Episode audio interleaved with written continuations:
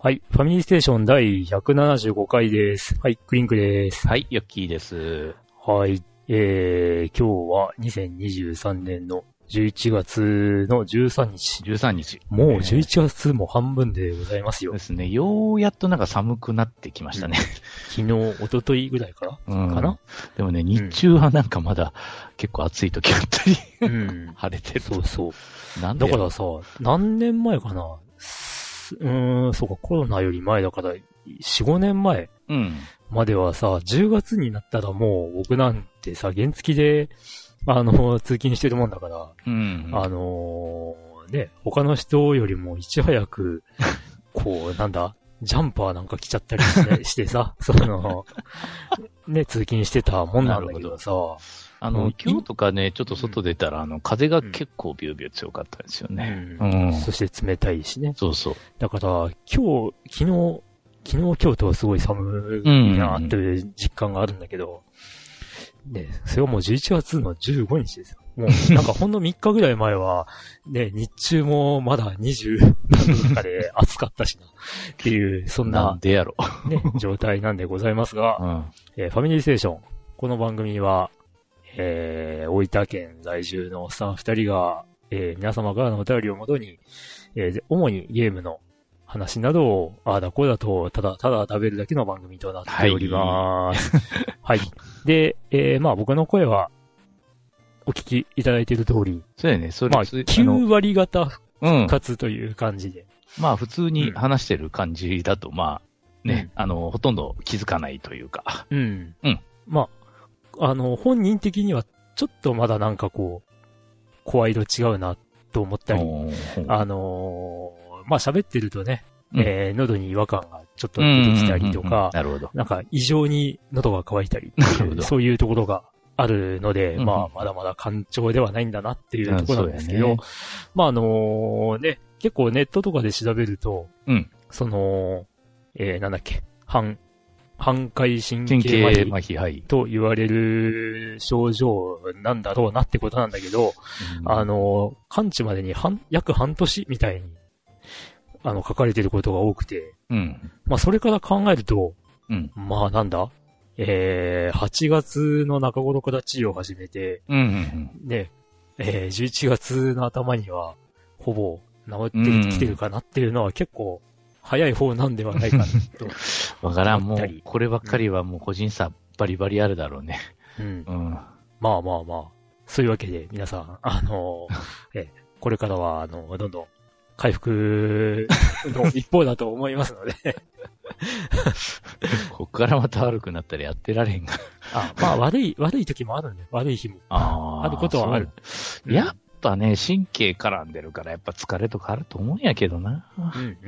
うん。まあ、そんなわけで、あの、一生あの声ではないということが 分かったので、うん、それはそれでええよかっあのね、私は元気でございます。ということで、えー今回も最後までよろしくお願いします。たはい、よろしくお願いします。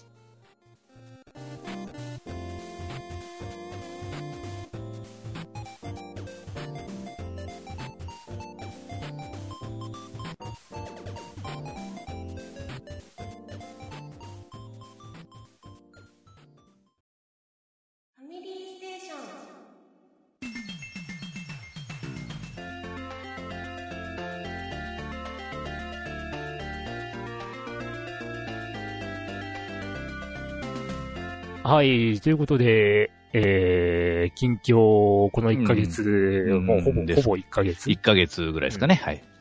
あの、何してましたか、はいなんですけども。はい。じゃあ、今回、ヨッキーそうです先生か。からね。はいまあ、ゲームらしいゲームは FGO しかやってないというう。ん。そうね。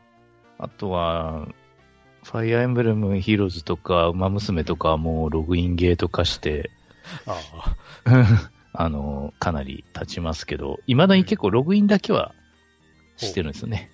うん。あの、馬イベントとか、うん。ろくに回りませんけど、はいはい。馬娘はガチャとかやってんの？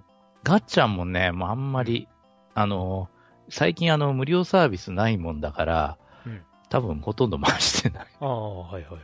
無料がある時だけ、なんか1日1回の、うん。うんあれだけ回してる。うんうんうんうんだから、ほとんど回してないもん、当然。なんか、お、新馬娘、この馬娘いいな、みたいな感じで回したりはなかった？なかった。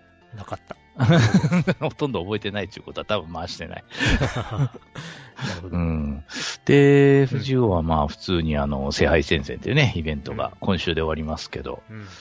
まあ、サクッと終わらして、あとは、あの、周回して、あのー、90プラスプラスで、うんあのー、あれですかね、黒曜石のナイフ？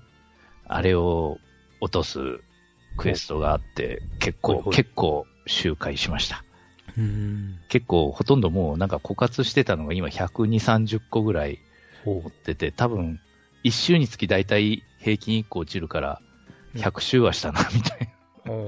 そその割には、あの、なんちゅうか、あの、イベントの、あの、ドロップレースは3つしか落ちてなくて、結構シビューな、みたいな感じもするけど、まあ、一応、あの、なんちゅうか、結構、あの、絆レベルも上がったし、あの、オーディルコールのクエストを、一応、うん。あの、なんというか、実装されてから、あの、欠かさずちゃんと回ってるので。結構あれが、あの、なんていうか、絆もそうだし、今、あの、回ってるのが、あの、ラスベガスの QP 落ちるところ。だから QP もそれなりに手に入るし、えーマスター経験値も1周で10万ぐらいうん。入るので、結構なんか、真面目に通ってたらいつの間にかマスターレベル上がっちゃったみたいな、うん。そういう風なことで、うんうん。うん。結構、まあそういうのは順調にいってるかなとは思うけど、うんあのー本編のストーリーがまたいつ解放されるのかわからんみたいな。まあまあまあ。オーディルコール今年中に終わらないの確定だしな、もう。あだからまあ、ろ今年の6月からスタートしたけど、うん来年の6月、いや、もしかしたら来年の年末みたいな終わるの。引き伸ばすなぁ、みたいな。まあ、しょうがないけどね、なんかイベントとかねでやっていくと、なんか、もう、ストーリーが進むのが半年に1回みたいになっちゃって、うんもうそれしょうがないよねっていう感じもするしね。まあ、なんかこう、年、年々こう雪だるま式に、こう、なんていうの、コンテンツもうん。人気が肥大化していって、なんか、収集つかなくなって収きてる集つかないよね感があるね。。うん。うん第2部をこれ、ね、あの、手仕舞いするだけでも、多分来年の年末は絶対行くよなと思って。うん。うん。でから、あの、なんかよくわけわからない、あの、オルガマリーのなんか、ね、あの、ボス、ボスみたいになったやつが出てくるじゃないですか。うん。あれもようわからんし、あれあと3回もあるのみたいな。そうなんよね。あの、なんか、話しぶりからするとね、なんか、んあと3回、おん、同じとは言わないけど、多分なんかボスイベントがあって、うん、みたいな。うん、ど、ど、どうなっちゃうんだろうねって、本当今年の年末までにどこまで進むのやら。まあ多分、次のオーディルコールぐらいは、やってくれないとな。うん、ストーリーでですでね、みたいな。うんで、もう11月の中頃になって、まだ次の、というか年末の情報も何もない、ないない。から、どうすなんんだろか、ね。うん。何か隠し、隠し玉があるのかどうかだよなう。いやー、もうなんかう、んそういうの消化するだけで精一杯みたいな、ね、感じがするけど。うん、というのが、まあちょっと、FGO 気にはなってきて、うん。かなり、もうそらしょうがないんだけど、ね、あの、イベント期間も長くしたのは多分そういうこともあると思うんだろうけど、ね、うん基本2週間だったのがだいたい今3週間だし、うん。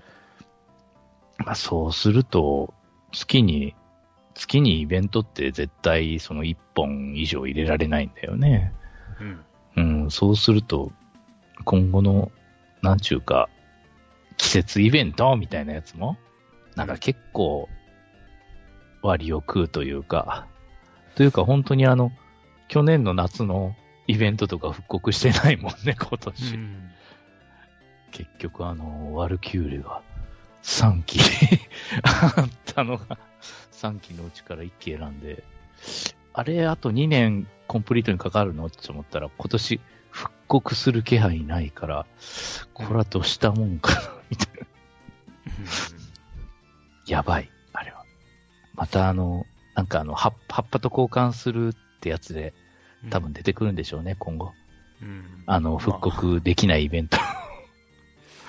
どうなのかな？もう古すぎるっていうかもう、ね、うなんだろう、1年目とかにやってたようなイベントとかはさ、うん。工場的にミクリアの人はいつでも挑戦できますよみたいな感じで、のに加えてほしいけどね。うんやってほしいよねう。ん。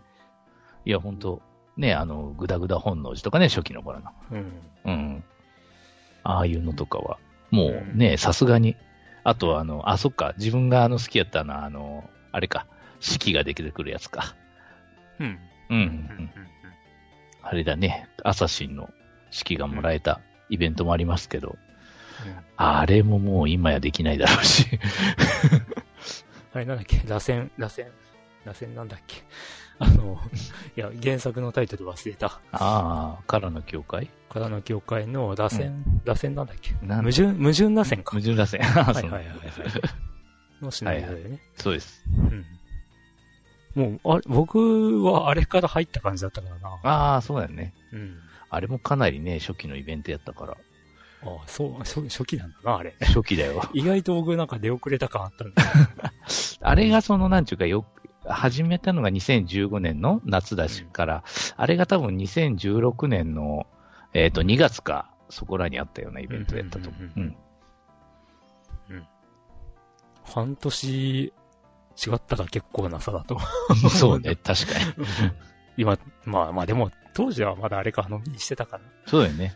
最初はなんかネロ祭っていう、あの、わけわからん戦うだけのイベントやったし。あれ、あれが、あれが終わったぐらいのとこから自分が入ったんかな。そうそう。だから、あの、あの、エリちゃんのうん最初のイベントがうん、うんうんあの、アビ教官で全然、あの、繋がらなかった。あうん、本当に、本当に全然繋がらなかったんですよ、あの時。あ、うんうんうん。意味がわからんって。そうそうそう。次元、次元イベントさえやったんですよ、あの時。うんうんだから、その時間帯にアクセスしようとしても、全然繋がりました。ああ、そう。何の次元、ための次元イベントですか、これ、みたいな。うん。まあだから、FGO 初期って相当なんかあれだったよね。そうそうそう、あ UI もね、ダメだったし、うん。うん演出もなんか、しょぼいみたいな感じしょぼい。確かにしょぼかった。うん。本当に、本当にただのなんか、ノベルゲーっていう感じだったもんね。うん。バトル、バトル。、ね、なんかどんどんその、なんていうの？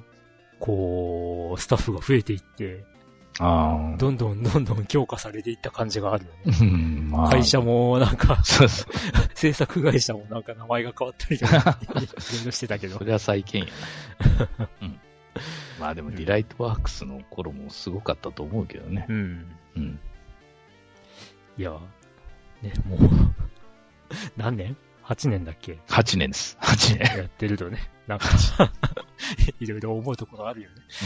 うん、本当に。感慨深いものがある。よ、よう、ここまで続いたよなっていう、本当 いやー、やっぱさすがフェイトというか、うん。うん。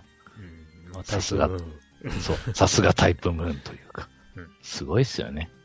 うんうん。まあ、でもその、その展開の遅さは、もう、ナスさん譲りか、みたいな。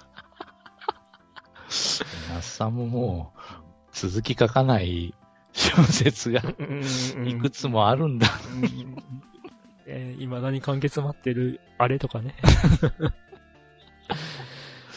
出るのかな？出ないだろうな。忘れられてそうな気もするしな。うん、しょうがないよね。うん、とりあえず FGO の2部をちゃんと締めてほしいです。でも2部締まったら、本当に FGO 続くかどうかわからんもんね、その後。うん、まあでも、ね、普通に遊べるようにはしてほしいけどな。マジで。はい。まあ、自分は FGO しかやってないので、この辺で、はい。ああ、そう。ええ。他に何か、こうゲーム以外。ゲーム以外？まあ、しまあ、久しぶりに休暇取って、竹田市に行ってましたぐらいですか。ほう。うんうんあんまりさ、こう、大分県内を観光しようっていうことをしないんだよな、僕な。あ武田市は、な、なんだ？お城とか見たの？あ。お城は、もう、実のところ、あの近くに勤務してた時に散々見たので別に見てます。別にあそこのね、あの、お城だとか、あの、まあ、尾形に行った時の原尻の滝とかもう一、むっちゃ近くあったからね、ほんと。うんうんまあ、普通になんか散策とかして、まあ、リフレッシュな感じうん、そうそう。それとあと、まあ、その、昔のその、ね、うんえー勤務先におった人たちと飲みとか、そういうやつです。へえうんへえなるほどね。うん。はい。3年ぶりですけどね、あなたの。ほうほう。はい。じゃあまあ、ゆき先生はそういうはい。1ヶ月でしたと。はい。じゃあ、私、クリンクですけども、はい。うーん、まあゲームはどうかなフォルツァ、モータースポーツ。なんか、うんえ、え、なんか、ねその、ワン、んワンみたいなタイトルですよね。あだからナンバリングが取っ払われたんだよね。うん。まあなんか、うん、なんだろうな。まあ、その、詳しい人、ゲームの挙動とかはい。に詳しい人は、まあ今までとだいぶ違うことやってるから、違う。あうんあ、新しいシリーズ。まあ、その、うん、っていうことなのかな。まあなんか何年間 ?7 年間ぐらいかな？うん。なんかこうシリーズ続きが出なかったのは、まあ、すべて一新するための期間だったのかなって、だからナンバリング突破だったのかなみたいな。ことを言ってる人はいるんだけど、はいうーん、まあそん、まあ、僕みたいなライライトな、あの、うーん、ものからすると、まあ、グランツーリスモ7も、まあいろいろ、ね、やってるし、うん。うん。まあ、正当進化したらここに来るのかなっていう感じなるほど。ではあるから、はい。まあ、はいって感じ。なんでナンバリングがなくなったのか、正直よくわからない。うん。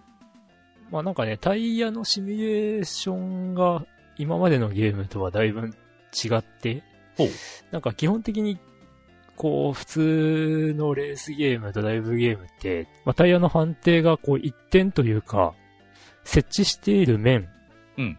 うーん。で、まあ、お多くて、なんて言うんだろうな、左右とかうんうんうんで、どのくらい、その、食いついてるとか、こう、はいはいはいまあ、そういう判定してるみたいな、うん。ところだったのが、なんか8点だっけななんか判定、判定する箇所があるらしくつまりて、設置してるところの両端ってとこ？とかかもしんないし、その中間とかにも。判定とかを、まあ、おその、やってるらしいって話で、はあっていう。そう、そうなんですね。それが、それが、なんか違うのかな？よくわからんけど。なうーん。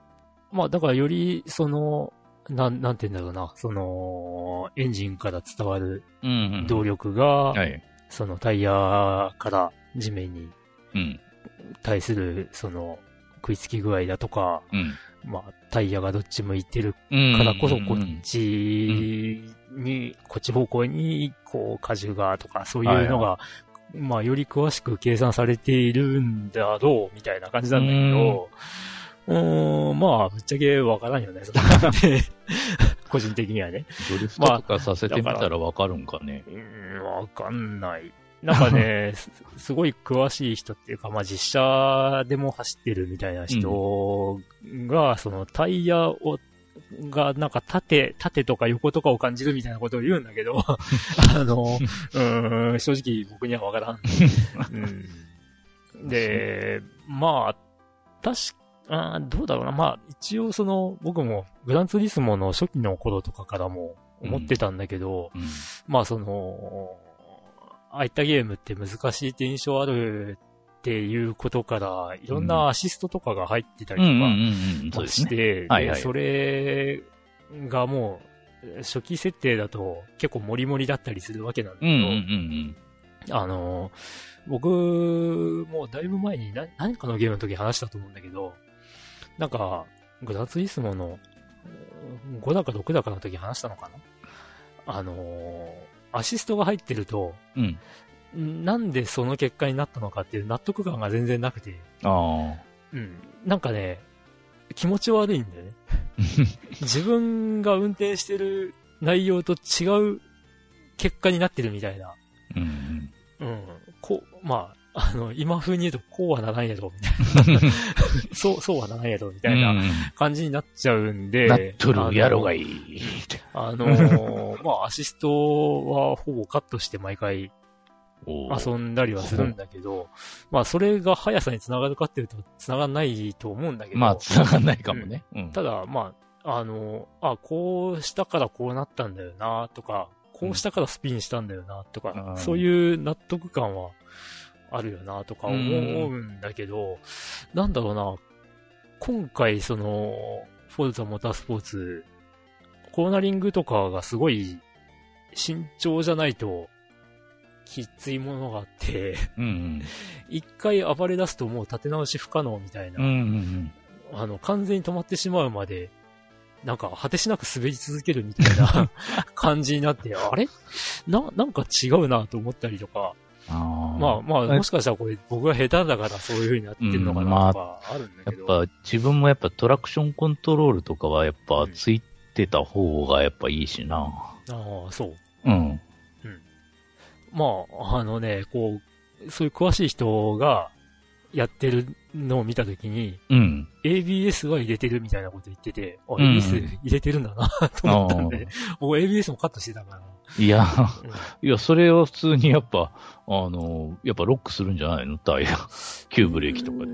そうでもないんだよな。タイヤがロックしてるっていう風に感じることがあんまりないんだよな。うん。ただね、本当に、え、これで滑り出すの？みたいな思って、こう、ハンドルとか、まあ、を、こう、なんていうの？カウンター当てたりとかして、戻そうと思ったら、今度逆に当たりすぎてるみたいな感じになって、もう暴れ出してもう全然、うんなん、なんていうの、体勢が、うん。こう、復帰してくんないみたいな状態になったりとかして、今までのゲーム、まあ、例えばグランツーリスモのセブンとかだと、このくらいで復帰できてるなっていうのが全然ダメ。で、本当に完全に停止しないと、それはやっぱり本当のリアルさを追求するとそうなる？どうなのかな？まあ、かなり昔のゲームになるけど、うん。あの、超リアルだって、もう、うん。あの、言われていたうん、エンスージアなんではいはいはいはいはい。ゲームは、あれね、正直言ってさ、うん。あの、時速60キロぐらいで走っても、ツルツル滑るんだよね、あれ、あのゲーム。うん僕の印象ではね。うん。それはない。これリアルじゃねえよなと思ったりとかするんだけど、まあ、ただ、あの、高速走行、スポーツ走行をすると、まあ、自分が実際の車では体験したことない領域だから、まうん。あ、こういう感じなのかもしんないなと思ったり。そりゃあね、普通、普通そうよね。高速でも、うん、あんた150、60とか絶対出さないもんね。で、それ以上ゲームの世界では出してるわけだからね、うん。本当時速200キロとか軽々出すもんね。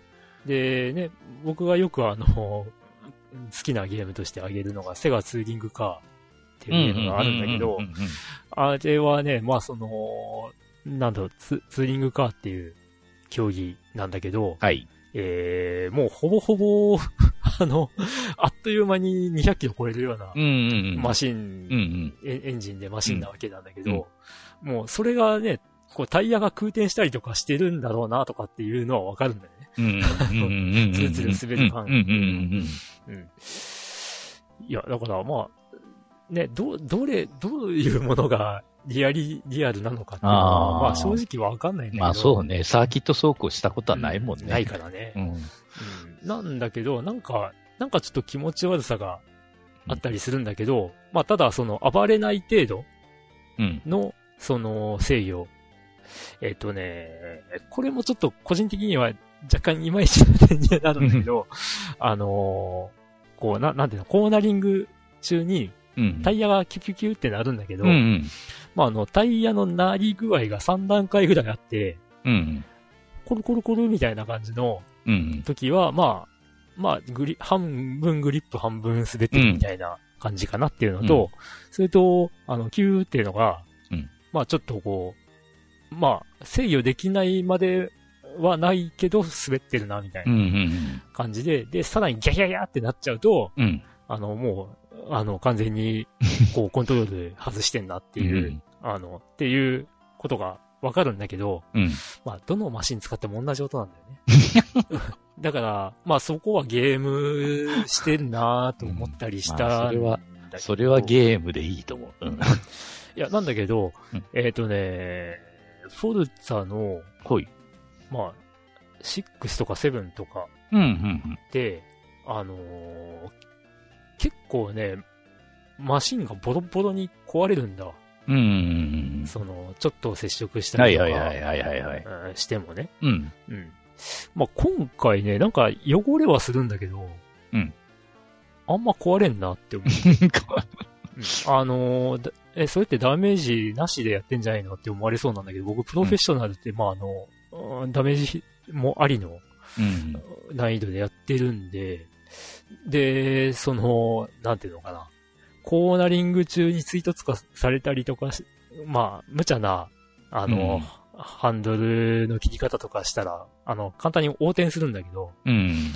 横転すると、もう、ほぼ、あのー致命的なダメージになるんだけど、うん。なんだけど、例えばこう、コースアウトして、うん。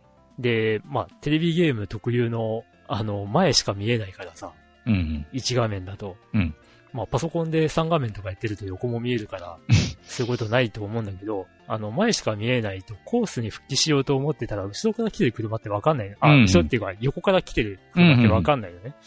で、そこでガーンって追突されたら、まあ、あの、F1 とか、もう見ててもら、見見たことある人はわかると思うんだけど、うんもう多分横からつい、ものすごい勢いで追突されたらもうその2台とも大破なんね。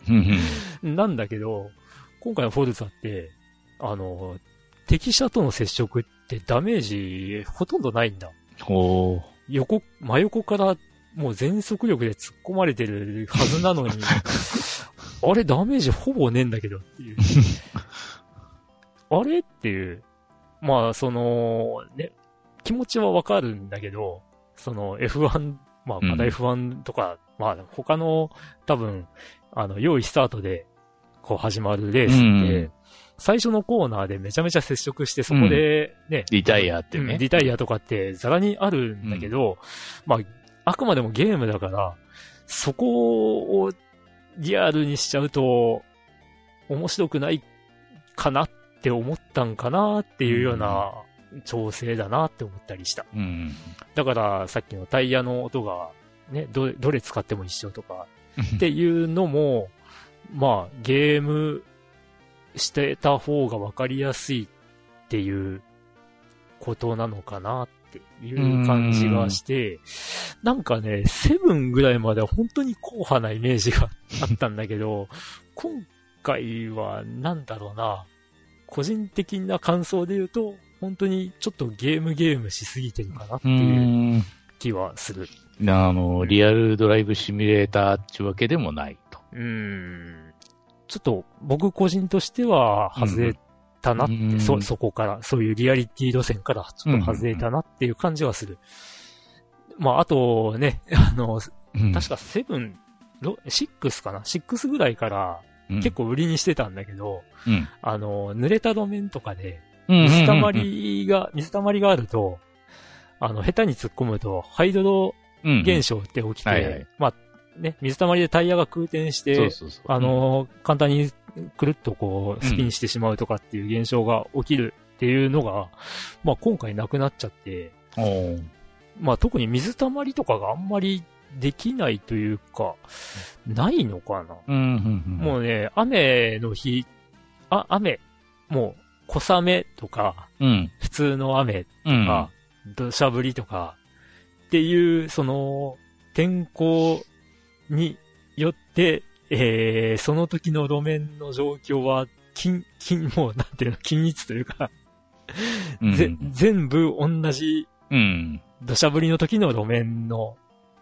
グリップ感ですよ。うん。あの、普通の雨の時は、ふど、ど、コースのどこでも普通の雨の時のグリップ感ですよ、みたいな感じになっちゃった感があって、うん。あれ、なんか発売前とかって、その、タイヤの、タイ、タイヤの削れたやつとかで、グリップが変わるとか、そういうこと言ってたから、その雨の、その路面の乾き具合とかでグリップが変わるとかも、やってくれるんだろうなと思ってたんだけど、なんか違うなって。思 まあ、そこもややこしくすると、ねえ、ちょっと、どうなんでしょう。んその辺ね、実はグランツーリスモはやってくれてたりするんだよなーっていう。やってないかな？やってないかな？やってると思うんだけどな。うん。まあよく、ね、あのーマシンが走っているうん。ラインうんはより早く乾いてみたいなこうとをん。やってる、やってた気がするんだけどな。うん気のせいかな？気のせいかも。なんだけど、まあフォルツァはちょっと今のところないなっていうう。ん。うんまあ、それもゲーム並べだわだな。うんう。んまあ、もしかしたらその目指してるところはあるんだけど、現状できてないうん。のを、そのナンバリング取っ払ったのは、アップデートで長年続けますよってことだったら、まあ、あ納得かもしれない。なるほど。なるほど、なるほど。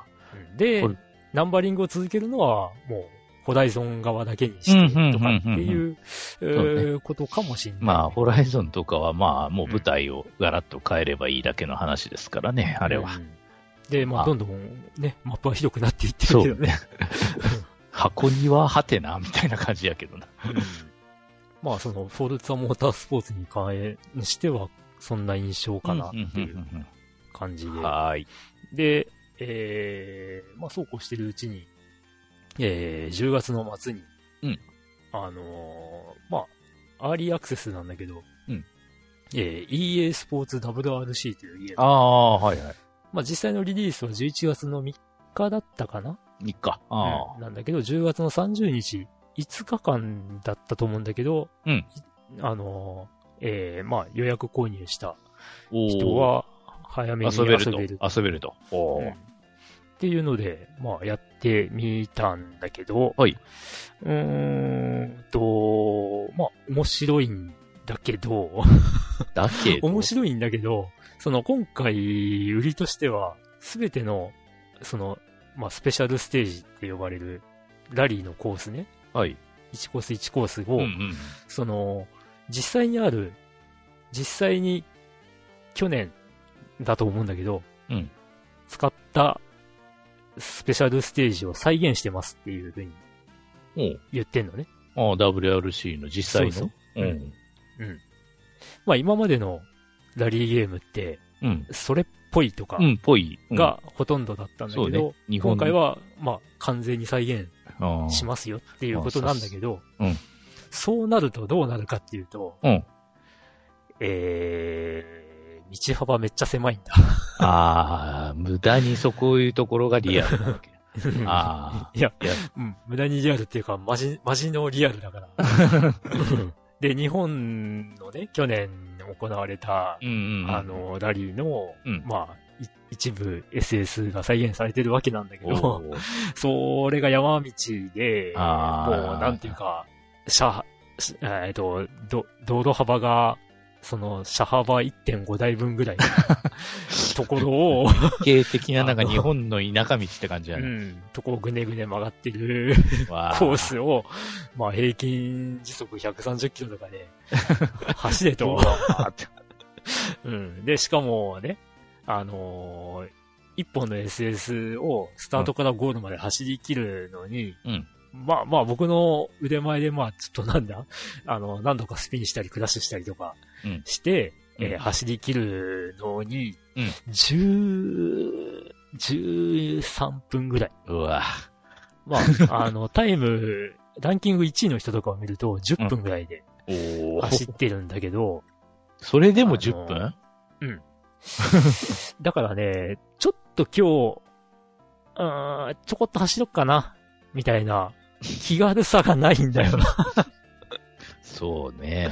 いや、でもね、そういうとこリアルにせんでもってね。まあ、でもあとちょっと気づいたのが、はい。まあ日本のコースなんだけど、うんあのーまあ去年、すごい話題になったんだけど、うんあの神社の前を、おえーっとねお、あの神社の、えー鳥居の目の前にうん、橋があって、はい。まあその橋の向こうから。走ってきて、で、神社の鳥居の目の前で右に直角曲がっていくっていうコースが結構有名なんだけど、あの、そこが再現されているコースがあるんだよね。なんだけど、あの、現実のその SS っていうのは、その神社の前を通る、えー、コースって一本しかないはずなんだけど、うんうんえー、この間走ってみたら、他の SS とされているところでも、うんそ、その場所があるんだね。神社が？うん。で、まあ、よくよく見てみると、うん同じところをうん。ちょっと切ってるんだよね。ああ。切って、あの、別の SS として、あの、距離が短くなったバージョンみたいな。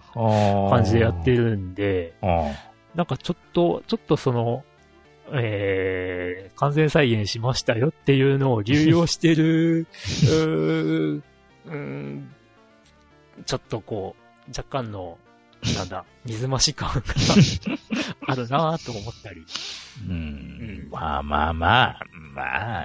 まあ他の国がどうなってるのかは、まあ、あの、わかんないんだけどん。いいんじゃね？えよ、ぐらいぐらい。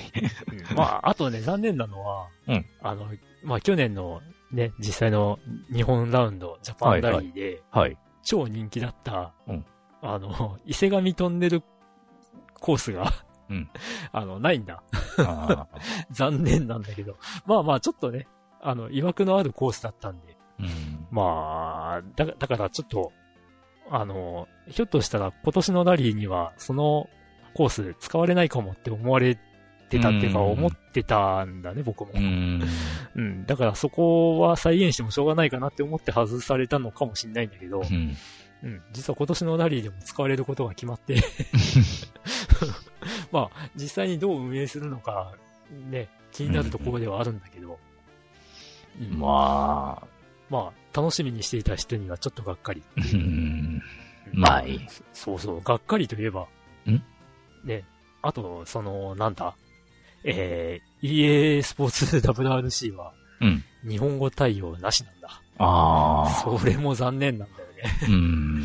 あのー結構ね、まあ、X 過去旧 Twitter でね、うん。あの、言ってる人いるんだけど、うん。プレス、PS ストアで、日本語ないって説明なかったぞって言って怒ってる人がいたりとか。するっていうかね。まあ、これ確かにちょっと、まあ、言われても仕方ねえなと思うんだけど、うん。PS ストアのゲームって、うん詳細とかこう見てると、うん対応言語とかが、こう、表示されるゲームと、まあ、されないゲームもあるんだけど、うん。うん。あの、すまあ、される、されてるゲームとかは結構多くて、で、そこでまあ、日本語あるなとか、うん。まあ、日本語は、あの、音声はないけど字幕はあるんだな、うん。うん。そういうのがこう、判別できたりとか、まあ、完全にこう、なんていうの、説明文が英語だったりとかのゲームも、うん。そもそもあってで、それで対応言語とか見たら、あのーあーまあ、字幕は日本語対応してますよっていう風になってて、おー。ああ、まあ、日本語でも、あの、字幕とはいえ遊べるのがいいなっていうのがあったりとかするんだけど、うん。今回の EA スポーツ WRC はうんどうなってるかっていうと、うんそのゲームの説明文はうん日本語でバリバリ書いてあるんだ。ああ、日本語で書いてある。ところが、でも、でも、その、対応言語の、うん。えところー、が一切ないんだ。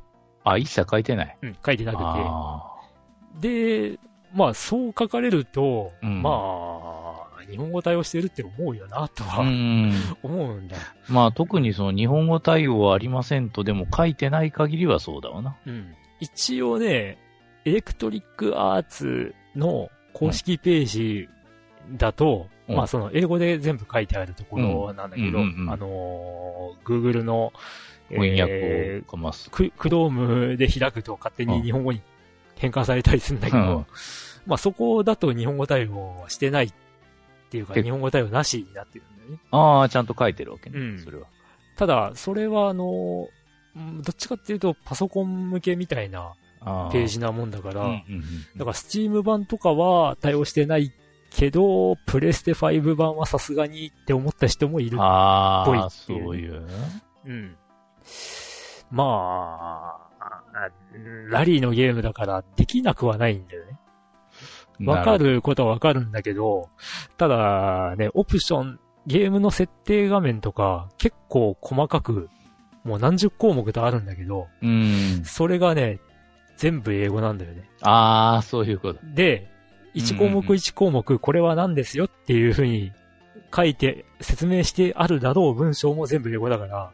で、キャリアモードっていうストーリーモード的なものもあるんだけど、うんうん。まあ、まあ言ってしまえば、ドライバーになりきって、チームに所属されたり、チームを運営したりとかっていう、そういう、そういうモードがあるんだけど、もうそれも字幕すらない、完全に、こう、ね、日本語以外の言語しかないから、ちょっとこれは、っていう。EA、EA スポーツ WRC うん。のページは一応エレクトリックアーツにはあるんか。だけど、あ、でね、うん。その、エレクトリックアーツのページも、うん、うん。なんかね、えーっと、な、な、なんだろうな、なんか、あの、わかりにくいんだ。うん。えっとね、その、対応言語が書いてあったページと、書いて、全く書いてないページと、なんか2種類あるっぽくて、うん、な、なんかね、わかりにくいのはわかりにくいんだね。うん。でもね、今まで日本語に対応してくれてた公式 WRC ゲームシリーズで、うん。まあ、完全に日本語が切り捨てられたっていうのは結構ショックが大きくて、うーん。うんあ、EA スポーツ WRC の、あの、うん。立派そうなページを見つけましたああ、が、はい。あ まあまーあまあ。うん。パッあの、バージョン1.3のパッチノートとかね、出てますね。うん。うん、しかし本当にあの、あれですな、英語でしか説明が書いてない。うん。まあ、思ったのはちょっと日本の市場がすっかり、う、魅力的でないされてるかなっていう。ていうあれかもしれんね。うん。まあ、レースゲーはしょうがねえかなとも思うんだけどうね。んもう、まあ言ってしまえばニッチな ジャンルじゃん。まあ、そうやわニな。ッチなジャンルでさらに WRC ファンって、まあ、っていうかねって思うんだ。うん、まあ、そうよな。そう考えると、まあ、そんなに日本では売れてねえだろうなっていう気はするんだあ。まあね。うーん、なるほど、なるほど。まあ、ね、あとは円安とかさ。そういう、まあ、そもそも日本の市場があんまりね、強くなくなってるっていうところもあるのかなとは思ったりするんだよね。まあ、そうやろな。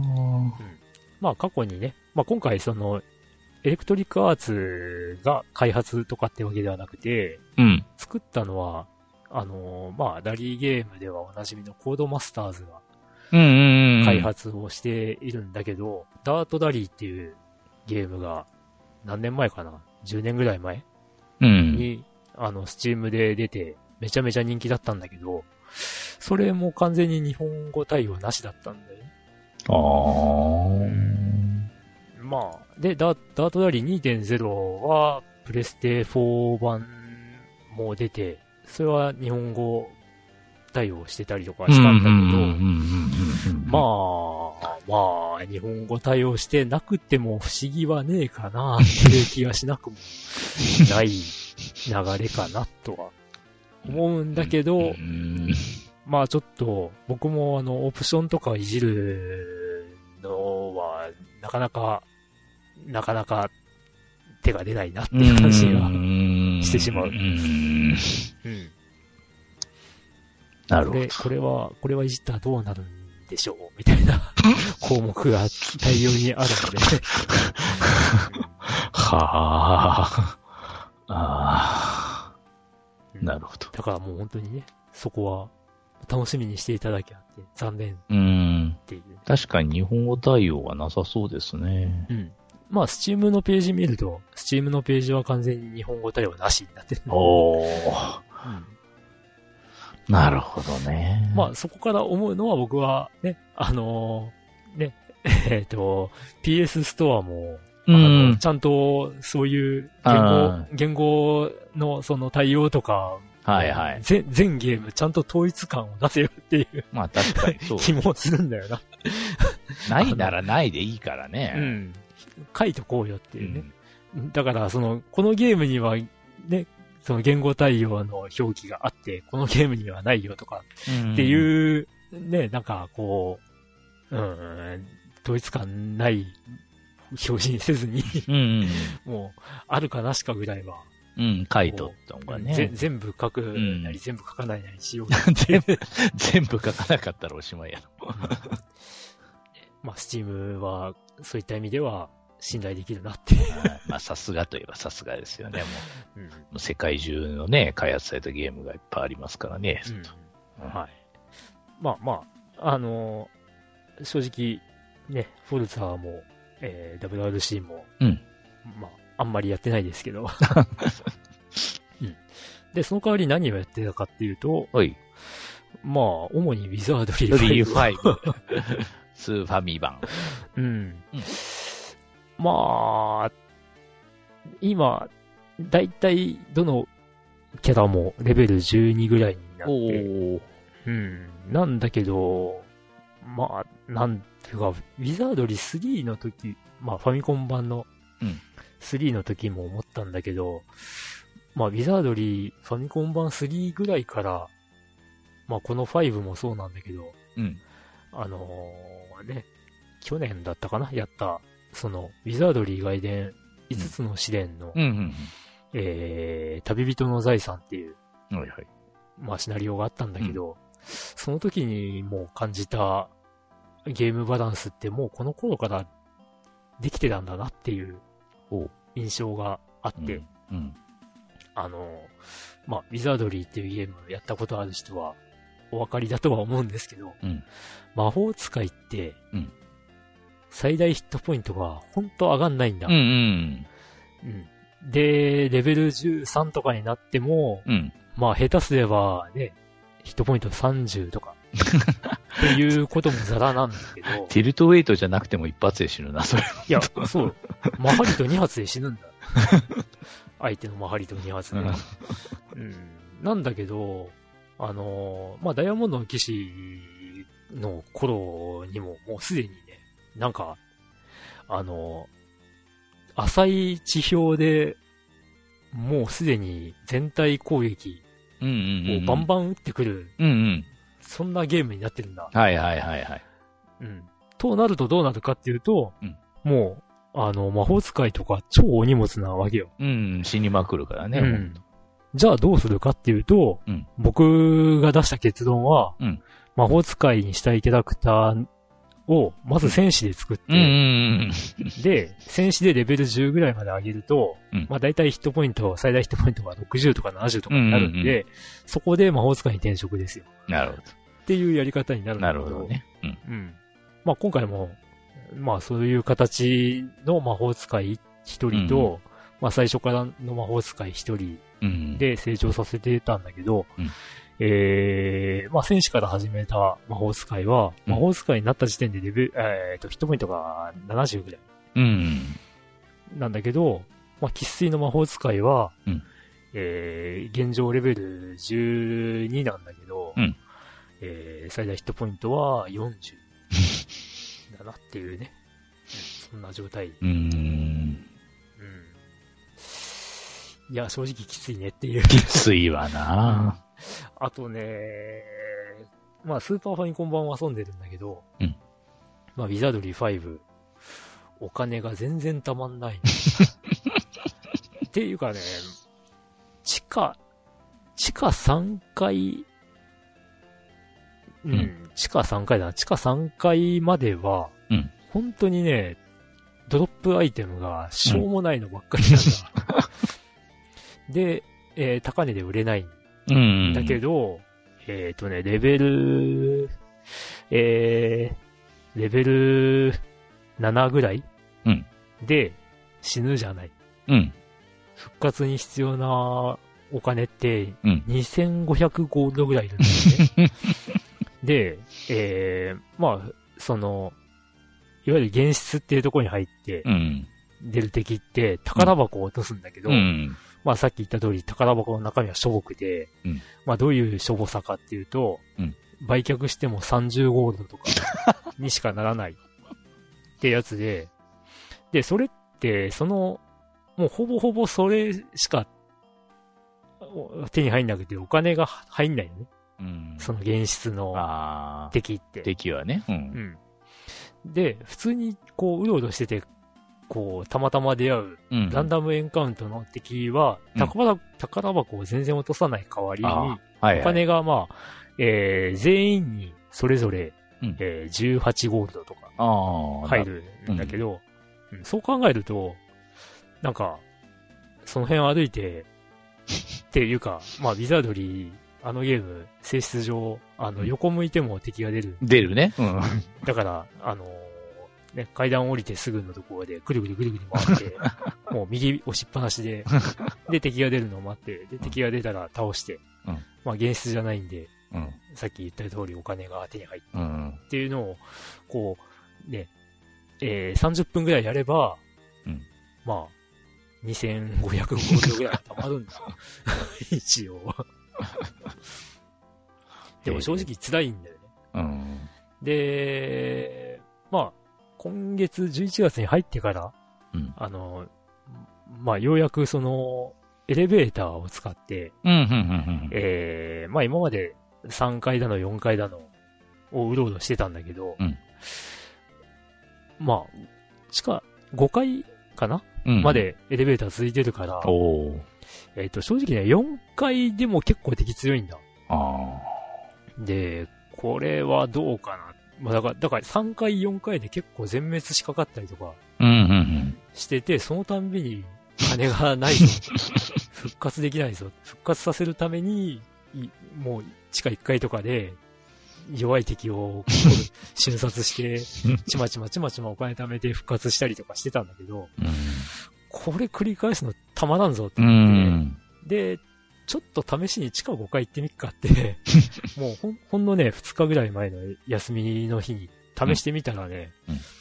あのーその、地下5階で、に行けるエレベーターでうん。出てくる、その辺の敵って、うん。案外倒せちゃうんだ。ほう。で、あのードロップアイテムが、えー、ちゃんと識別して、うん。売っ払えば、うん1個3500とか。になってくれるんで。あ、これ美味しいじゃんっていう 感じにようやくなってきたっていう。もうそこら辺がもう降りてみないとわかんないからね、こういうゲームを。まあね。うん。で、ね、魔法使い、さっき言ってた戦士からスタートの魔法使いが、うんね、えーレベル13になり、うんうん、ティルトウェイトを覚えたと。これで勝つるっていうね。うん。まあもう一人の方の魔法使いは、さっき言った通りレベル12で、まだティルトウェイトは覚えていない。うんまあね、もうちょっとしたら多分レベル上がるんで、ね、こっちもティルトウェイト覚えてくれたらいいなと。まあそんな感じで、うん、進めておりますね。うんはい。まあ正直ね、今話したゲームの中で、うん一番楽しんでるのはウィザードリうん。ー。うん。なんだけど、えー、まあ今月遊んでいるゲームとしては、まあ、スマホゲームもいろいろあるわけなんだけど、うん。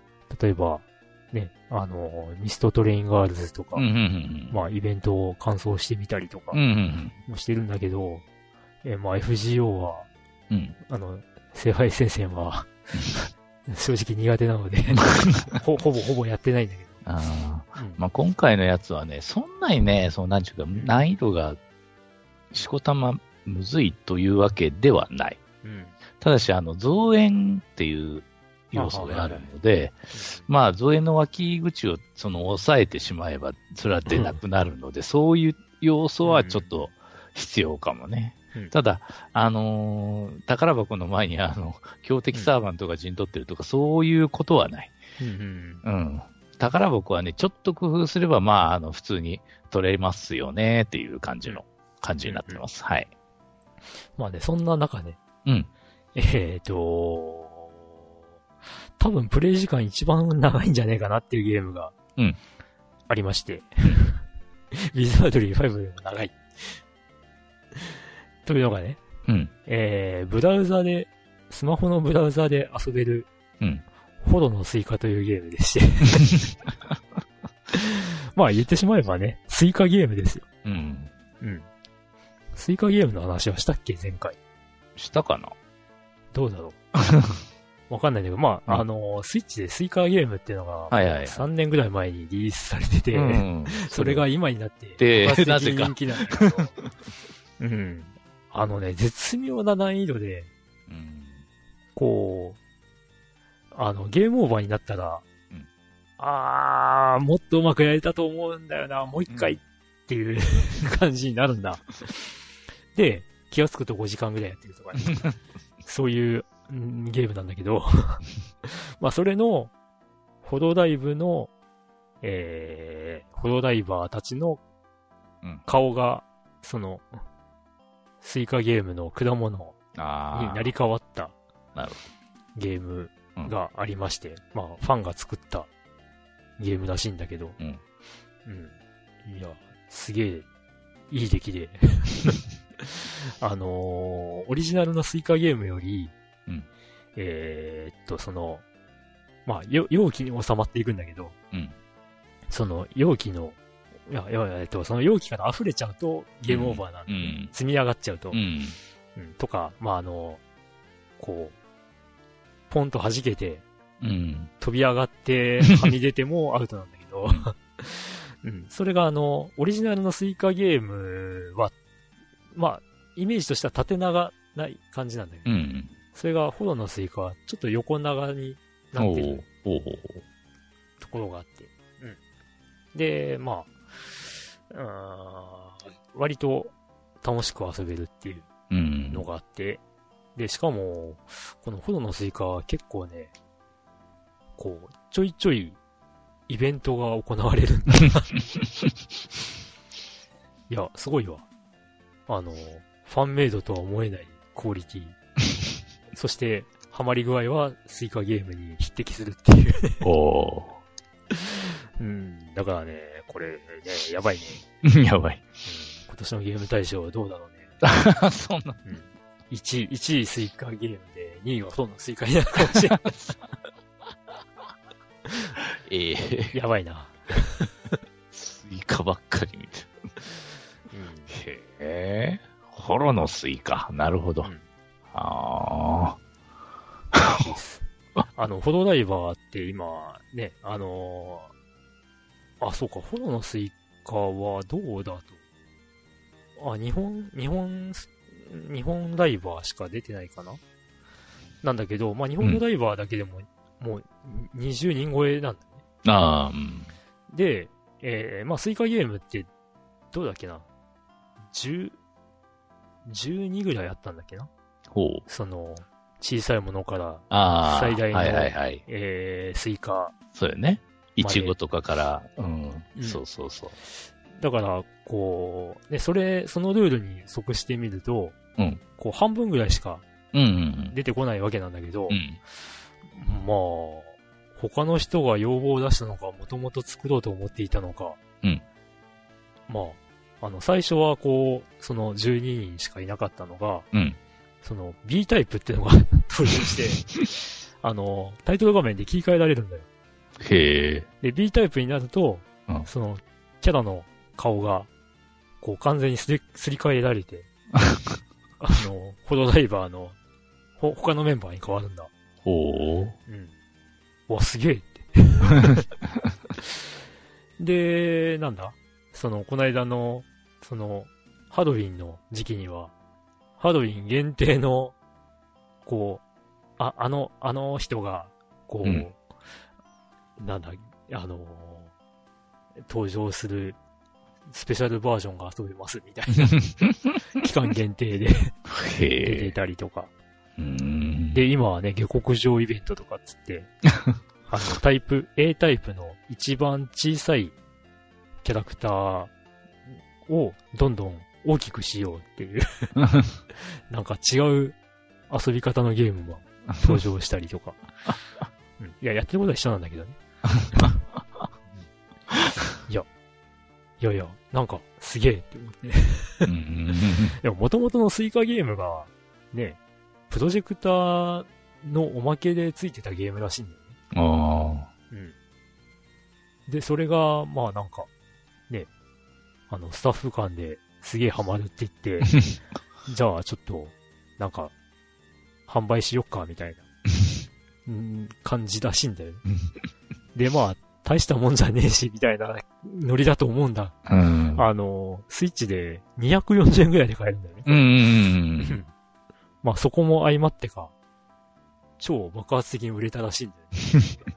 今年。うん。まあ、あの、スイカゲーム全く知らない人は何のこっちゃっていう 風な話だったと思うんだけど。まああの、同じ大きさの果物同士をこう、まあ、いわゆる落ちゲーうん。うん。落ち物パズルゲーみたいな感じで上から落下させるんだね。で、えー同じもの同士、同じ大きさもの同士が触れ合うと、えー一段階上の大きさの果物に、うんまあ進化するって言われるんだけど、うん。進化する。で、それが最終的な大きさはスイカうんっていう、そういうゲームなんだけど、まあさっき話も途中で出たと思うんですけど、うんえー積んでいって、積んでいってっていうか、その、進化うん。できないものがどんどんこう、うん。まあ、邪魔者みたいな感じになっちゃう。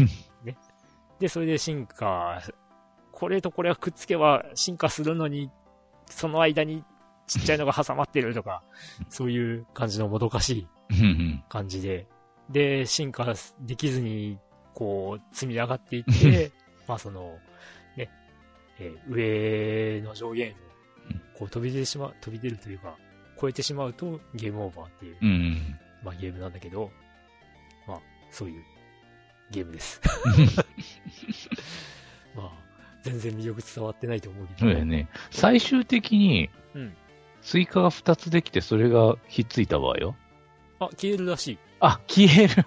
うん、消えるっていうか、うん、そう、点、点になって消える。ああ、なるほど、なるほど。うん。なんかね、ツイッター X 上で、その、スイカが消えるところをこう、録画したのを公開してる人とかいて、うんうんで、その人のその時の点数とか見ると、うん7000点とか。になってるんだけどまああの、えー YouTube とかでスイカゲームって検索したりとかすると、大体出てくるのが3000点を絶対に超えるぞとか、3000点目指せとかっていうタイトルになってるのが多くて、なるほど。まあそれぐらい3000点が結構、あのー結構なハードルになってるっていうね。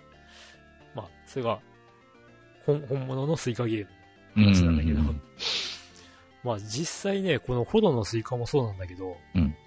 その、スイカゲームの二次創作が 非常に多く出回ってまあ確かに、あの、絵柄を変えれば何にでもできそうだよね。うんなんだけど、ちょっとそこもね、また形もアレンジが加わってて、北海道ゲームっていうのが出てたり。で、まあ、わかると思うけど、うんうん。日本の都道府県の12個ぐらい。チョイスされてて、まあこれね、多分、これがしたかったんだろうなって思うんだけど、うんあの、ラーメンズのネタで、うんまあ日本の都道府県っていうネタがあって、うん。まあ千葉、滋賀、佐賀とかっていうのがはい。有名なんだけど、まあその進化させるたびに、その時になる、その、県名を、こう、ぼそっと言うのね。で、それが、こう、まあ、千葉、滋賀、佐賀って、こう、あのーコ、コンボみたいに、ポンポンポンとなると、千葉、滋賀、佐賀って言うんだけど、多分これを言わせたい、たかったんだろうなっていう感じがする。北海道ゲームは。なるほど、なるほど。うん。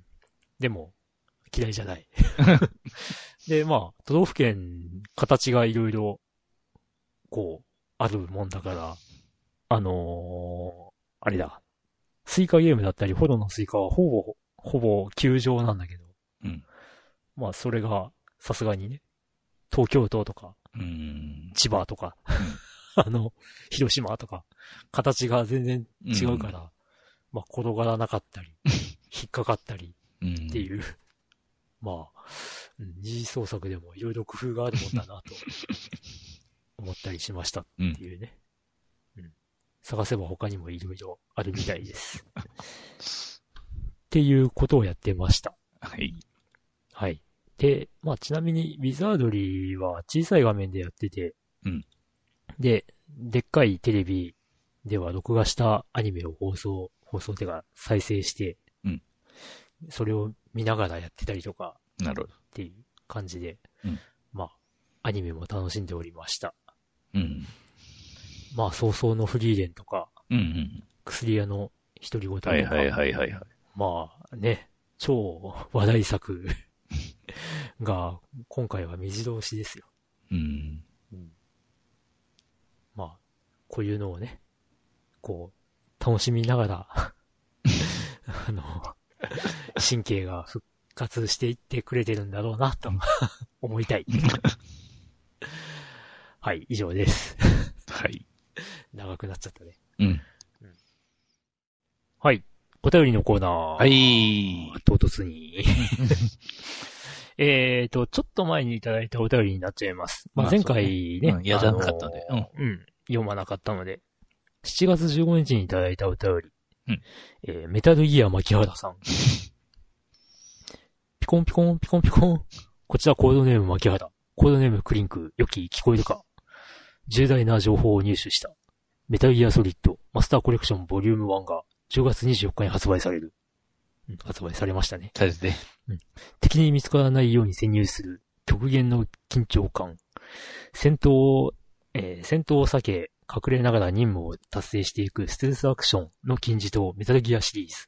本コレクションはメタルギアシリーズの集大成となるマスターコレクションの第一弾である。ボリューム1はメタルギア、メタルギア、えー1から3を中心に、その関連作品を収録。すまない、この部分はコピペした。そして、メタルギアソリッド3、スネークイーター、リメイク版が発売決定。発売日はまだ未定だ。ちなみに、コードネーム、牧原はメタルギアはやったことがない。やったことがないのに、メタルギアの情報を長々と書いてしまったこと、そして、情報はコピペ、コピペだったことを、すまないと思っている。以上、ファミステのスネーク、牧原でした。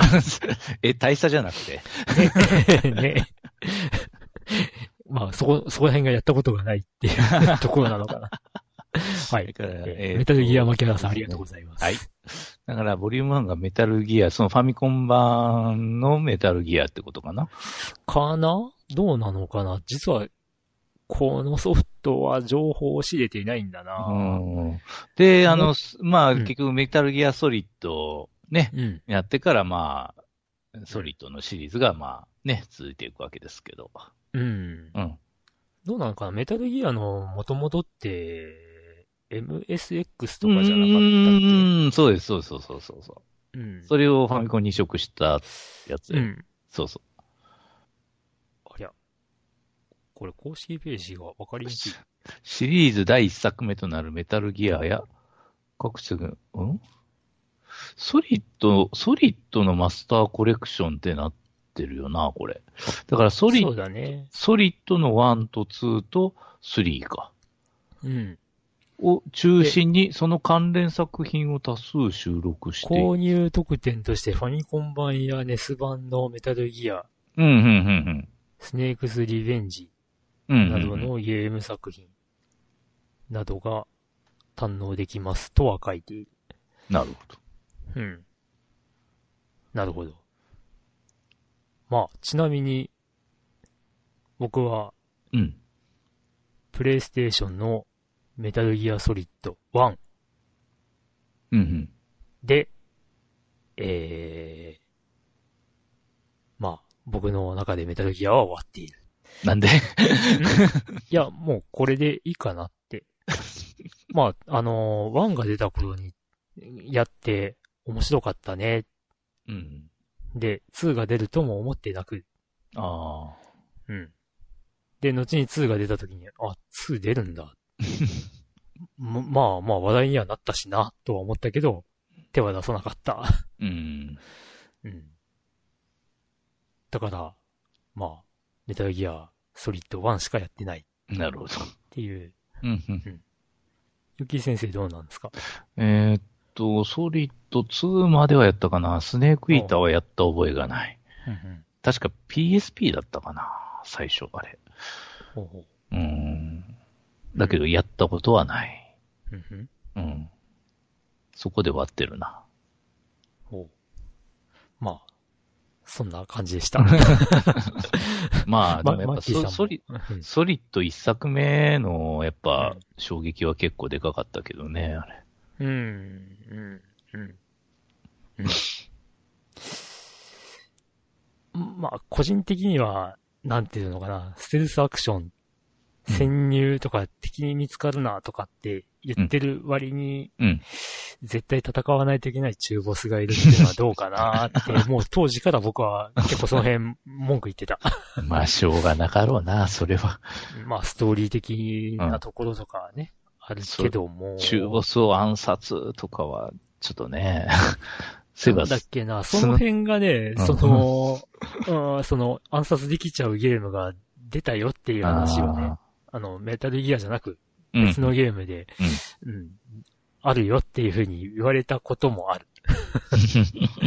うん、何のゲームだったか忘れた。なぜかスナイパーライフルの打ち合いやってたよな。ああ、あったね、うん。まあまあまあ。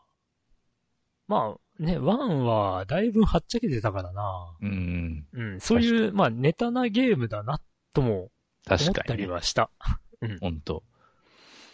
だからまあそういうもんかなっていう。ネタよね。コントローラーつなぎ替えるとかもう完全にネタよね、あれ。まあね。うん。まあそこが楽しいところでもあったのは、うんまあ間違いないうん。し、ね。まあよくね、うん言われるのはやっぱり同じ敵だけど、あのーね、メモリカードの中身のことについて、こう、言及されるとかさ。お前はときめきメモリアルを何時間遊んでるな、みたいなことを言い出したりとか。ね。なんか、こう、画面がジャックされるとかで、ね、うんあの、画面の右上に、あの、ビデオって出てるのかと思ったら、ヒデオって書いてある。それいい。うん。まあ。まあ、ね、あと、パッケージない、パッケージにね、通信の、その、周波数が書いてあって、それを見ないと、こう、合わせられないとかっていうので、その、なんだ？あの、エミューとかで。コピー品で遊ぶのをね、なんか、こう、防止するみたいな仕掛けとかやってたらしいんだけど。うん。まあ今みたいにね、ダウンロード販売とかになったら、うんちょっと、ね、それはそれでなんか、結構不便なう ん内容になっちゃうよそうやね。その画像見れるようにしとかないとダメだわな。うん。うん。とかね。まあそういう感じはあるけども。はい。いや、だからね、メタルギアも、うんうん、め、まあメタルギアが代表的なところかな。あの、シリーズ一作目でもうんうお。腹いっぱいになっちゃって、うんそれ以降触ってないっていうゲームは僕は結構多いんだよ。なるほど、なるほうん。バイオハザードもそうなんだよね。ど。ああ。一作目だけで、あの、はい、もうお腹いっぱいですうっていうん感じになっちゃったり。うん、自分は5まではやったが、それ以降はやってないな。ほうほ5は一応あの、Xbox でやったかなう。うんうん。うん。うん。360で確か出てたと思います。はい。うんまあ、そんな感じで、メタルギアのシリーズ、今後するかな、どうかなっていうところなんだけど で、すね。うん。まあぜひ、やったことがないという、牧原さんは、ぜひいつかチャレンジしていただければと。はい。はい。ありがとうございます。ありがとうございます。えー、そしては次はですね、8月30日にいただいてます。ケリーさん。はい。えっ、と、皆さん、こんにちは。えー、皆さんはピクミンシリーズをプレイしたことはありますか、えー僕は興味がありつつ、これまで、ヘイピクミンをプレイしたことがあるだけで、本シリーズは未プレイでした。現在スイッチでは1、2、3、デラックス、4と全作品がプレイできるので、前作を通してプレイしてみました。えー作品が進むほど物語やプレイは優しくマイルドになっていました。うん。アクションゲームは得意ではないので、4が一番プレイしやすかったです。うん、うん、うん。で、ピクミンは一度に最大100匹と一緒に行動することができるのですが、色分けや連れて行きたい数の調整がやや難しく、調整している間に待機しているピクミンが勝手に行動することがあったりして、言うこと聞いてと画面に向かって怒ってしまうこともありました。この点もシリーズを重ねるために改善されて操作しやすくなった感じがありました。うんえープレイして知りましたが、ピクミンはいかに要領よくお宝を集めるのか考えるゲームなんですね。えーストーリー自体が短いので物足りない感がありましたが、何度も周回して遊ぶゲームとしなるほどと思いました。えー4がこれまでの集大成的でプレイしやすく面白かったですよ。うんうんうんでは、またメールしますね。はい。ありがとうございます。はい、ありがとうございます。ピクミなるほど。ン。うん。ピクミンは、全く。してないね、うちら。うん。ああ、しかしでも、4になればなるほどやりやすいと。ほううん。ゲーム性というか、まあなんか、ケリーさんのお便りの内容だと、僕の中でこう、思い浮かんだゲームが、あの、塊魂なんだけど、あれもいかに効率よく、うん。こう、物をうん。拾っていくかが、っていう。で、まああれも確かにストーリーがうん短い感があって、何度もチャレンジするゲームだったので、まあ、というか、ストーリーは、ストーリーはおまけじゃないかな、塊魂。まあ、まあね。まあ、その、そもそものきっかけが与えられるぐらいで、うんあとはもうなんかうん、うん。あの、適当にうんルールが勝手にこう、そうそうそう。決められてで、それをこなせよっていうそうで。す。うん。で、まあ、ギリギリの大きさぐらいでしクリアすると、普通に怒られるというね。うん。ちっさ まあまあまあ。まあなんかそう、それに近しいプレイフィールを ケリーさんの感想から感じるなってういう。ん。うーん。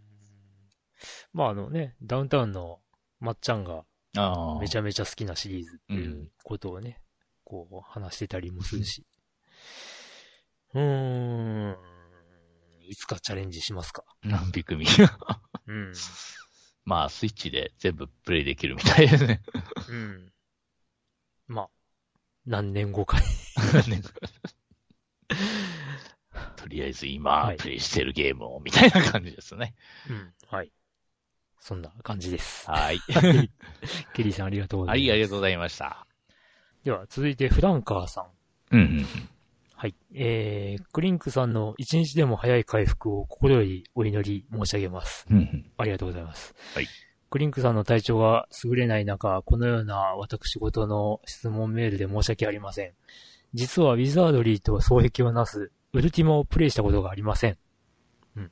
はるか昔、雑誌ログインで、ウルティマ特集、ウルウルティマ特集記事を見たとき、洋芸すげえと思っていましたが、家にパソコンがなく、プレイすることは叶いませんでした。うんファミコンでウィザードリーにはまりましたが、ウルティマは日高のり子さんの歌しか記憶にない次第です。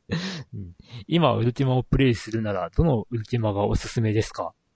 どのプラットフォームでも、なんとか手に入れてプレイしたいと思います。うんウィザードリーをリセットなしでクリアをするクリンクさんの生き様には感服いたします。ありがとうございます。はい、ありがとうございます。はい。いや、大したことはしてないので、いやー、でもね、あのゲームのリセットでやろうと思ったらちょっと辛いや。ねえじゃあ、じゃあ全滅してもう救出いけませんみたいな状況になるとね、もう最初からいやり直しと同じでしょ、ほんと。まあ、まあまあ、まあ、まあ、そうなんだけど。いや、うん、うん、まあ、そうね。ルーティマってうん。シリーズ的には、えー、ファ、僕が最初知ったのはファミコン版の、ウルティマ、恐怖のエクソダス。うんうんまあ、これがね、フランカーさんが書かれてある、日高のり子さんの歌しか記憶にないっていう、うん、ものですよ。うん。うん。うん。まあ、なんだろうな。あの、ドラクエみたいな、えー、見下ろし型というか、なんというかの、フうんィールドを歩き回って、えー、敵との戦闘が、ちょっと、タクティクス的な、うんうんえー、まあ、移動して、攻撃して、みたいな、うん。そういう、あれ、なんて言うんだろうな。やっぱ戦略シミュレーション的なうん戦闘っていうのが、まあ、いいうん印象かなうん。って言っているだけあって、あのーちゃんとプレイしたしたことがないです。うん。うん。あの、持ってはいます。実は。うん。これは、あのー実は何年か前にいただいた ゲームの中に、あのーありまして、うん。いや、ありがたいなと。いつか手に入れようと思っていたので、うん。うん。いただけてありがたいなと思ったんですが、うーんとね。で、まあ、その、恐怖のエクゾダスの次にファミコンで出たのが、聖者への道っていう、ウルティマ聖者への道ね。ですね。はい。うん。これが、まあ、なんというか、えー、正直わけわからんゲームで。ですね。うーん、と思ってたんだけど、うん。実はとあることをきっかけにめっちゃやりたくなって、ほえー、で、もう前から持ってたんですけど、あのーまあ、買った時に、う。うん。えーっとね、ファミマガの付録で、ウルティマのその攻略の別冊があったみたいなんだけど。それが買った時についてきた。その中古で。中古で買った時にね。うん。なんか説明書代わりみたいな感じに。うんで、まあ、実はね、その、恐怖のエクゾダスを、まあ、エヴァグリーンさんからいただいたんだけど、うん。そのたくさんゲームいただいた中にあうん。ったんだけど、聖者への道も入ってて、あ。おおって。まあ、ちなみに言うとウィザードリーもあったんだけど、すげえ。うん。う わ、すごいって思って。うん。まあ、聖者への道は、あのー実は、ね、えー、小説から僕はめっちゃやりたいっていう風に思って、うん。その小説って何なのかっていうと、うん。えーこの聖者への道をもとに、えー書かれた、えー日本の作家の 小説で、ウルティマ・ヨーマ編っていうね、うん。えーシリーズがあって、で、まあ、これを書いた作者さんが、あの、デジタルデビルストーリーの作者さんだという、うん？あの、女神転生の生みの親の西谷彩さんが、うん。うん。うん、そのウルティマ・ヨーマ編っていう小説を書いてまして、うん。それがめっちゃ面白いんだ。うん、で、その後書きを見たら、ウルティマ聖者への道が非常に面白くて、で、それのノベライズ版を書き、ぜひ書きたいというふうに言って書いたっていううんことが書かれてあって、で、ウルティマ、聖者への道めっちゃ面白そう。ってなったっていうね。へえ。うん。でもこのゲームほんと何、何回なんだろ わけわからん。う。ん。いやー、なんかその、今その移植版についてのそのウィキペディアを見てたんだけども、あの、恐怖のエクソダスは、うん。うん。シナリオは秋元康が監修アレンジって書いてある。うんすマジか。そうです。まあもちろんその日高のり子が出てくることは知ってるんだが。まあゲーム中も出てくる。そうそうそうそう。うんへえ、あこんなとこにもこんな。うーん。まあなんかそこでコミカルな描写とかをちょっと強めに、まあ、うん多分子供向けうんとかっていう風に、うん意識したのかなっていう感じなんだけど、うん。まあ多分海外版はあれなんじゃない？うん？その硬派な、うん、だよね。話だったんじゃない？秋ど。元康の監修により、セーブする店の名称が西武デパートになっていた。り。うん。もう、ちょ、ちょっと、まあ、シャレ入ってるよね。うんえー会話メッセージがウルティマの世界にそぐわないセリフにほとんど書き直されているなど、テキストについては大幅な改変がなされている。へえ、うんうんうんうんなるほど。うーんなので、えー、まあちょっとね、その、どうなんだろう。まあ、この恐怖のエグゾダスの方は割と、まあ普通なロープレしてるんじゃないかなと思うんだけどなんだけど、その肝心な、その聖者への道がう、ん。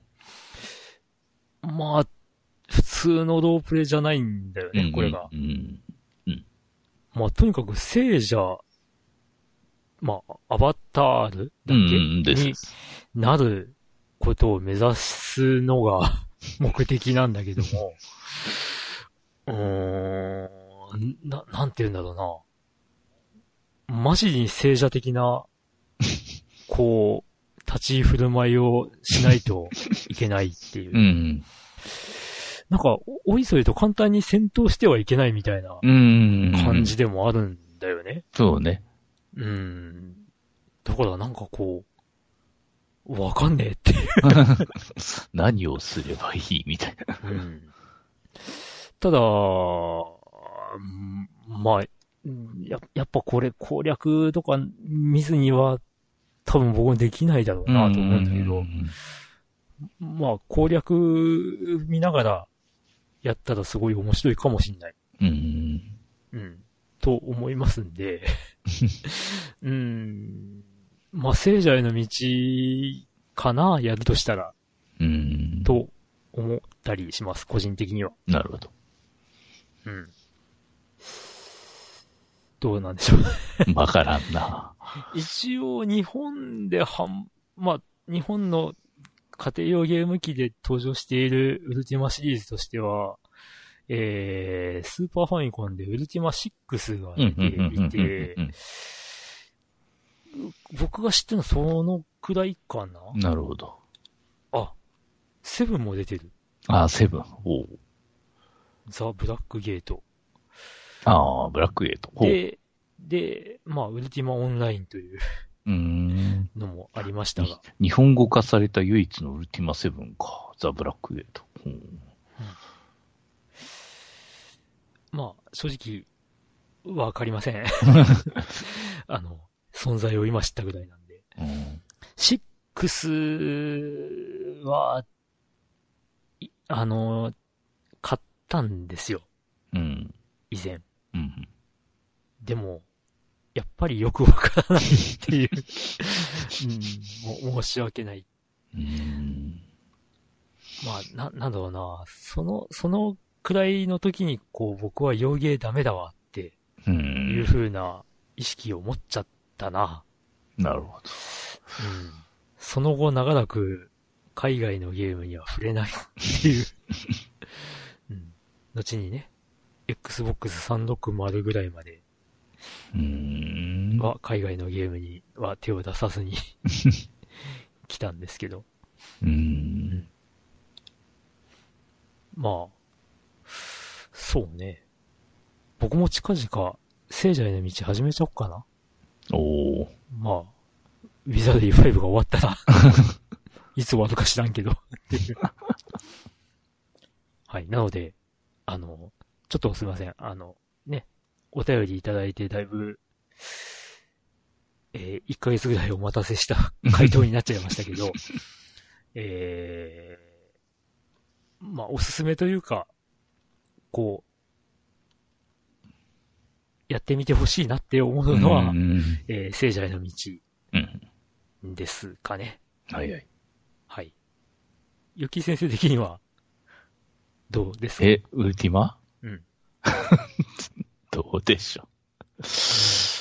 どうだ触っては見たろう。ん？触ったことはある。あの、聖者への道をうん、ちょっとやろうとしたことはあるけど、うん最初の時点から全然何もよくわからなくてう、ん。うん。うん。なんじゃこれ、うん。それっきりです。うん。いやーはい。まあ、とりあえず僕はやるとしたら、また、ね、その、さっき、その、ファミマガの付録がついてきたとか言ってるんだけど、まあそういうのも一旦、こう、まあ、記憶から抹消して、ゲーム内のメッセージとかだけで、どこまでできるかはまずやってみるかな。うん。なるほど。それでクリアできたら結構すごいかもしんない。これね、個人的にはウィザードリーのノーリセットよりもすごいとう思ん。うかもしんない。いや、わかんないけどね。うん。まあ、ウィザードリーはなんだかんだ、あのーね、近況の時にも話した通り、コツを知っていると、やりようはあったりするので、うん。うん。まあでもね、こ先日、あのーついに、ウィザードリー5で一度も死んだことがなかったクリンク君が、首跳ねられて死にましたけど、まあ、まあクリティカル事故はしょうがねえな。無事、無事復活し、お話しましたけど。うわまあまあまあ。うん。割と、カドルトはというか、関東寺院が信頼を受けるので、うん一回灰になったかなぐらいで。ーあはい。ということで、あの、まあ、ウィザードリーのリセットなしプレイは、あの、案外いけるぞという 話でした。はい。フランカーさんありがとうございます。あ。はい。はい。では、えーっと、そしたら、次は、はい。えー、ケンプ初音さんですね。はい。これ11月5日のメールになります。はい。えー、待ってましたのファミステ復活おめでとうございます。はい。えー、クリンクさんの喉も少し回復されたようで安心しております。ありがとうございます。えっ、と、近況ですが、コープシューターのガンダムエボリューションに、ついに我らがご神体、ケンプファーが参戦です。しかしあと1ヶ月でサービス終了だ。嘘だと言ってよ、バーニー。ということで、えーケンプメンバーとして恥ずかしくない最後を迎えたいと思います。えー PS、えー某ポッドキャスト番組で、ファミコンキットさんがうん、また大分に行きたいなと言ってましたねうん。また合同イベントとかいう話になったら、はしさんじますよ。はい。ありがとうございま。ますうんえ、あれ何年前だっけ？11、2年前かな。いや、そんな昔なんだなって思う。はいねねうん。ね懐かしいねえ。。うん。まあ、僕が前の仕事を辞めて、で、32型の 3D 対応の東芝のテレビと、うん。プレステ3と、うんうんうん。えー、グランツーリスモ5だったかな？を持ち込んで、うんうん。まあ、3D のメガネで、グランツーリスモ5の 3D はこんな感じみたいなのをやったりとかね。したね。そうですよね。うんようあんなことしたな、ほんと。うんで、ね、いらしていただいたリスナーさんよりも、うん。あの、ポッドキャスター側の方が人数多いという。そうそうそうそうそう。えみたいな。はい。そんな、合同イベントでしたよそうですよね、ほんと。いや、まあ、キットさんはね、東京からうん。来ていただいて、うん。ね。あの時は、あの、もう今 はされてませんが、あのえー、なんだっけ。えー、あれな、なに、何野球券だったっけ サブカル野球券、サブカル野球券あーはいはいはいはいはいあの、中尾さんもいらしていただいたんですけど、いや、もう本当にね、ありがたかったですね。うんそして、福岡からは、ね、あの、ダンテさんがだってさんが。来ていただいて、はい。うんいやーもう本当に、十数年前のこととは、いやー、ほんとね。まあ、大分にね、うん来るんだったら、うんもうやっぱそれは、それこそ、大分市とかじゃなくてね、やっぱ、うん、それなりのところがいいと思いますけれど。いや、だから、あの時に、ね、うん。次の日とかだったっけ？あれ？違うかな？違う時だったかな？あの、湯布院に行ったんですよ。ああ、行ったの。うん。で、みんなで足湯 とか、あの、ドクターフィッシュにつつかれたりとかあしたりしたんだよ。あ、なるほど、なるほど。うん。一自応そういうことは、うん。翌日は参加してないからな、さすがに。うんあ、いや、あの時だったか、別の時に、また集まったんだったかは、ちょっと、ちょっと今記憶が曖昧なんだ。自分は最初、あの、あの、その日の、あれしか行ってないからですね。ううんん。はい。ね、まああの時お昼ご飯を、まあね、置いたああ、では有名うんなコツコツ庵という 郷土料理を楽しめるお店ではいはい。舌包みうんしていただいて、ね、そんな、ね、感じでしたけども。はいはい。はい。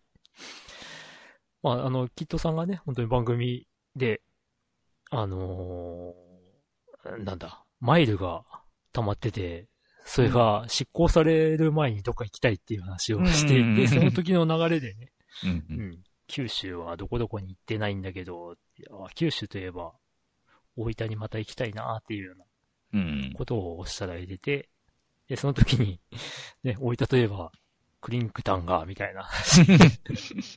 うん。で、なんか、ね、食器当たってんのかなとか言われてたんで、うん。食器当たってますよっていうことをね、X で 返したりしたんですけど、はい。また、いらしていただければ、はい。うん。あの、時間が合えば、あの、ぜひお会いしましょう。ケンプさんもぜひ。ですね。はい。はい、ありがとうございます。ありがとうございます。ということで、えー前回読めなかったお便りと、新しく来たお便りはい。でございました。うん。はい。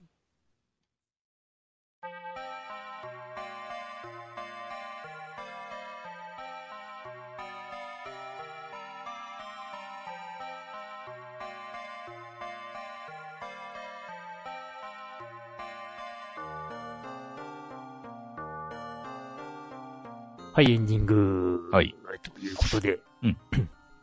はい。もう11月もですね。ね、中頃えで。ーということで、もう、本当に近づいてまいりましたね。そうですね。なので、まあ、ゲーム大賞の、はい。えー告知、まあ、前回もしましたけども、はい。はい。えー、まあ、ファミステゲーム大賞2023ということで、はい。まあ、あのー今から、まだ、まだちょっと12月に入ってからに、うえん。ーその、専用投稿フォームが、うん。えブログに公開されることになると思いますので、はい。えーまあ今はやっぱり、その、どういうゲームやってた、やってたかなっていうのを、思い出しておいていただければとはい。思います。えーと、2023年の1月1日から、うん2024年の1月10日までプレイしたゲームで、えー1位から3位を、えーま、あなたの中で決めていただいて、うんで、それを、えーご投票していただければとうんいう、そういう企画になってうん。おります。まあ、ファミリーステーションリスナーさんと、えー、パーソナリティの二人の中で作る2023年遊んだゲームの中で何が一番面白かったかを決めるランキングうん。ということになります。